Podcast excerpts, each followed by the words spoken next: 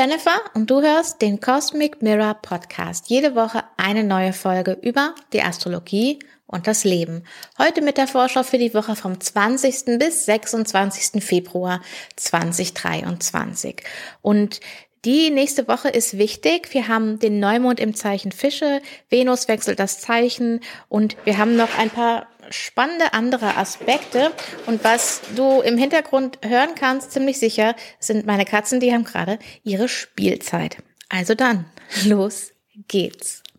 So, wir haben ja gleich am Montag den Neumond im Zeichen Fische. Ich habe am Ende der letzten Folge schon mal kurz angesprochen, weil ich die Frage bekommen hatte, ob der Neumond in Fische wie so eine Art Startschuss ist. Und da habe ich gesagt, nee, das ist er nicht. Es ist mehr wie so eine Art Schwelle, wie ein Übergang in das, was kommt. Und wir schließen gleichzeitig in diesem Mondzyklus einige Dinge ab. Also einerseits die Zeit von Saturn im Zeichen Wassermann schließen wir ab. Die, das hatten wir jetzt von April 2020 bis eben im März ähm, 2023. Und wir schließen das Kapitel der Rückläufigkeit von Mars in Zwillinge ab. Also natürlich ist Mars jetzt nicht mehr rückläufig, aber er bewegt sich immer noch in dem Bereich, in dem er schon war. Und innerhalb von diesem Fischemondzyklus schließen wir dieses Kapitel ab, mit dem wir uns jetzt seit ähm, Anfang September ähm, 2022 beschäftigen. Ähm, Mars kam um 20.08 in das Zeichen Zwillinge und ungefähr ab Anfang äh, September war er dann in diesem Bereich, in den er eben jetzt äh, noch unterwegs ist. Also in diesem, in diese Rückläufigkeitszone, die man auch Schattenbereich nennt. Und es ist ganz spannend, dass sich das so durch die Mondphasen innerhalb von diesem Mondzyklus zieht, dass ähm, wir haben jetzt den Neumond im Zeichen Fische auf ein Grad und 22 Minuten. Wir haben dann nachher den ersten Viertelmond im Zeichen Zwillinge, der genau an dem Mars-Direktpunkt liegt. Ähm, dann haben wir den Vollmond im Zeichen Jungfrau, was gleichzeitig auch der Tag ist, an dem Saturn ins Zeichen Fische kommt. Und dann haben wir den Dreiviertelmond im Zeichen ähm, Schütze. Und das liegt in Spannungsaspekt zu Neptun und an dem Mars Rückläufigkeitspunkt. Also der Mars-Zyklus und das, was wir jetzt mit Mars erlebt haben über die letzten Monate, ist sehr in diesen Mondzyklus mit eingewoben. Also dieser Abschluss wird dann nochmal, die verschiedenen Punkte sind dann nochmal hervorgehoben, könnte man sagen. Und alleine das macht ihn schon ziemlich interessant. Plus natürlich den, das Mars auch innerhalb von diesem Mondzyklus aus dieser Zone rauskommt. Wir also im neuen Gebiet sind. Ähm, wir einen Haken höchstwahrscheinlich hinter diese Dinge setzen können, die wir da angefangen haben und wo wir jetzt vielleicht die ganze Zeit nicht so vorangekommen sind oder die eben einfach ihre Zeit gedauert haben. Also das ist mehr, ja, ein Übergangsmondzyklus und ein, das alte, in Anführungszeichen, abschließen Mondzyklus. Ich habe ja in der letzten Folge dich schon dazu angeregt, dich nochmal mit Saturn im Zeichen Wassermann auseinanderzusetzen und da nochmal zurückzuschauen und das Gleiche kann man jetzt mit, äh, mit Mars im Zeichen Zwillinge auch machen, um einfach nochmal zu schauen, was sind denn jetzt die Dinge, die ich gerne abschließen will? Was sind die einzelnen Punkte und Stationen? Ähm, genau, also wir werden auf jeden Fall im Podcast dann auch nochmal drüber sprechen, jeweils zu den einzelnen Mondphasen werde ich dann nochmal was dazu sagen. Und ähm, im Newsletter, ähm, der kommt auch diese Woche wieder raus, wahrscheinlich Dienstagnachmittag, wenn ich es schaffe, auch Montagabend. Ähm, da kriegst du dann auch noch mal die ganzen Mondzyklus-Daten schon mal und ähm, ich werde wahrscheinlich auch was zum Venus-Tor wieder schreiben. Wenn du den Newsletter noch nicht hast, also noch nicht abonniert hast, dann kannst du das natürlich sehr gerne machen. Den Link dazu findest du unten in der Beschreibung von dieser Podcast-Folge. Okay. Was ist noch wichtig für den Neumond im Zeichen Fische? Also der Neumond ist ja um 8.05 Uhr am Montag, 20. Februar. Nur 50 Minuten später wechselt Venus das Zeichen vom Zeichen Fische, was so ihr Lieblingsort ist, ihr Ferienort quasi, ins Zeichen Widder, das Zeichen von Mars.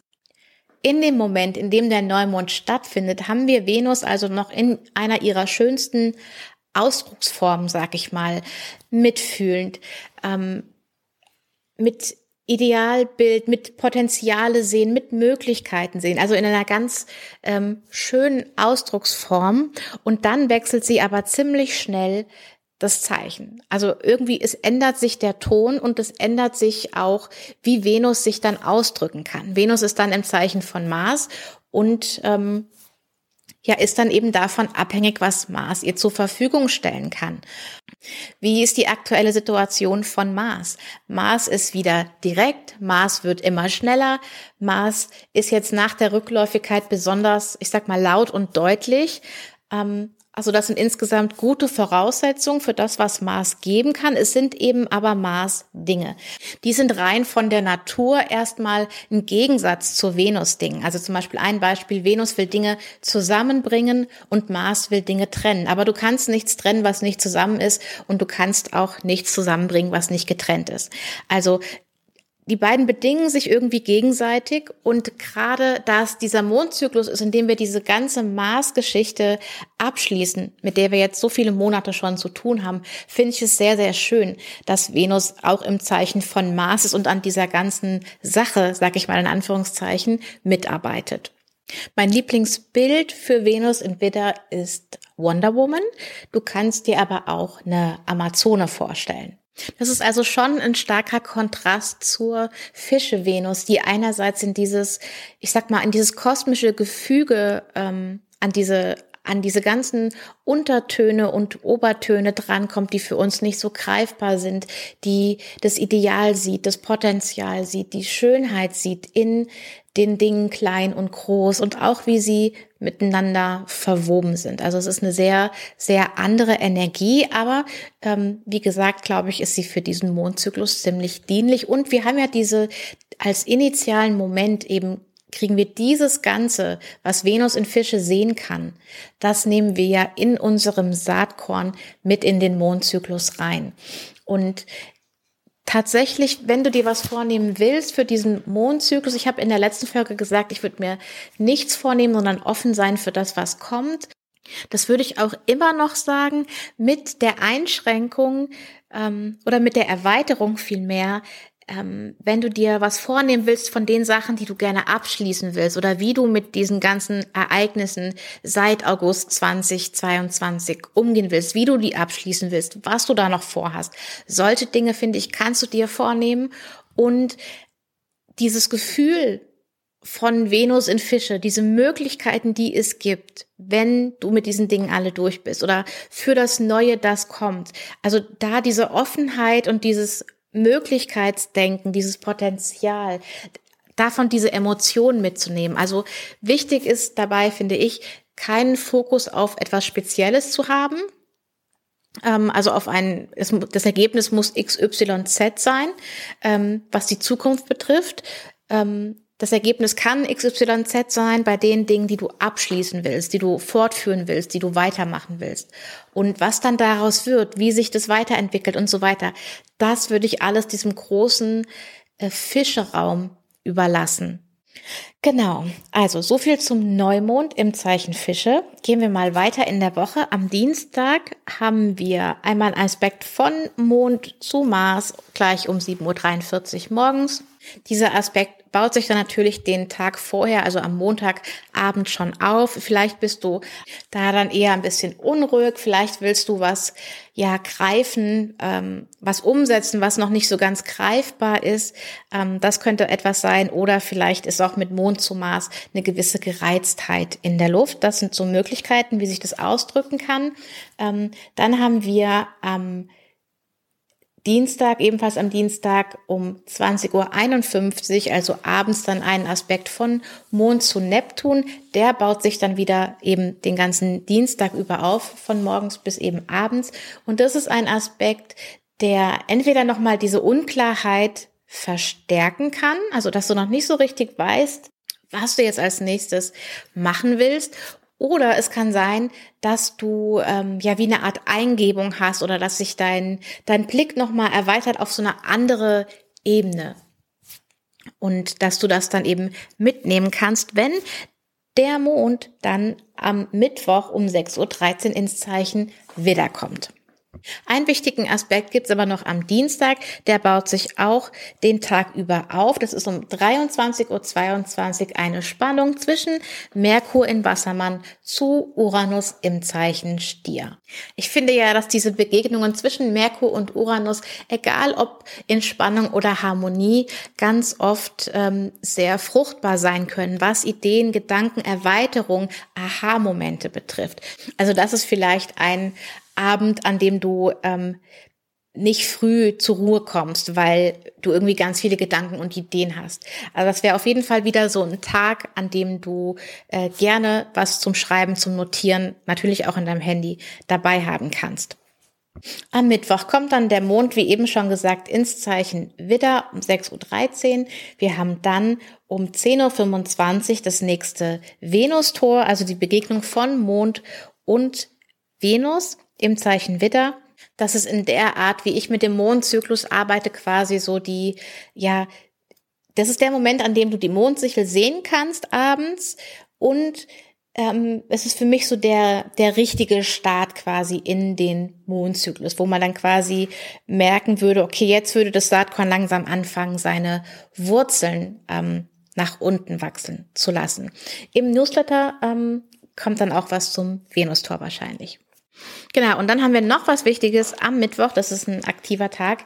Da haben wir noch die Begegnung oder eine Verbindung von Merkur in Wassermann zu Mars in Zwillinge. Und die ist super wichtig, ähm, weil Mars sich ja gerade im Tempel also im Zeichen von Merkur befindet. Und wenn die beiden jetzt auf eine harmonische Art und Weise wieder miteinander sprechen können, ist es gut. Merkur war ja ganz lange im Zeichen Steinbock und hat von da aus keine ganz direkte Verbindung zu Mars gehabt, hat also auch nicht wirklich viel Unterstützendes machen können. Aber hier vom Zeichen Wasser aus geht das und das ist dann, wenn du es dir vorstellst, wir haben diese Begegnung von Merkur und Uranus, dieser Gedanke, diese Idee und das nächste Treffen ist dann Merkur zu Mars, jetzt wird's umgesetzt, ja, jetzt geht das in, in, in das, was man umsetzen kann. Und der Mond macht auch noch einen Aspekt, nämlich hat er noch ein Treffen mit Jupiter. Um, ähm, also alles in allem ist es, glaube ich, ein ziemlicher ähm, Power-Tag.